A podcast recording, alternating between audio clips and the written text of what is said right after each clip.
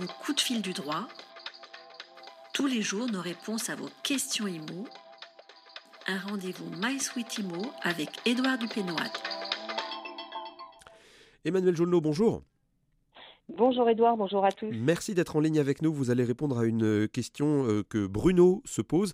Question assez générale et on le comprend vu la multiplicité des dispositifs. En fait, Bruno se demande euh, quelle est la différence de régime fiscal, euh, sachant qu'il veut investir. Hein. donc il se demande quelle est la différence de régime fiscal entre la location vide et la location meublée pour son investissement. Alors très schématiquement, dans le cadre de l'allocation euh, vide, c'est-à-dire la location nue, les revenus locatifs sont imposés dans la catégorie des revenus fonciers. Si les recettes sont inférieures à 15 000 euros, l'administration fiscale applique un abattement de 30% sur les loyers déclarés. Dans le cas contraire, il est possible de déduire les charges réellement supportées au cours de l'année.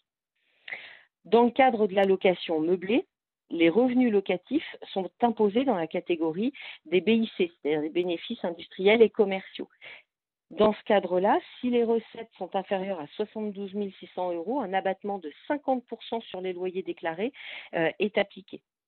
Dans le cas contraire, il est possible de déduire à ce moment-là, de la même façon que la location vide, les charges réellement supportées au cours de l'année. Si les revenus locatifs excèdent 23 000 euros par an, et qui constitue plus de 50% des revenus du foyer fiscal, le bénéficiaire pourra passer au statut de loueur meublé professionnel et déduire les déficits sur le revenu brut global.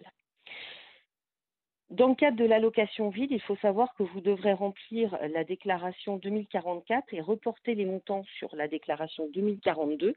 Et dans le cadre de l'allocation meublée, vous devrez également procéder à quelques formalités puisque vous devrez déclarer votre activité de loueur en meublé euh, en déposant un formulaire, le formulaire POI, euh, auprès du greffe du tribunal pour déclarer votre activité et ce dans les 15 jours du début de l'activité de location et remplir la déclaration fiscale numéro 2042 euh, C Pro. Donc on voit qu'il y a une, grande différence effectivement que quelques meubles dans un appartement peuvent vraiment tout changer pour le propriétaire ou pour l'investisseur en tout cas qui investit dans ce, dans ce genre d'action, dans ce genre d'affaires. Merci beaucoup pour votre réponse Emmanuel. Bonne journée. Merci à vous, bonne journée.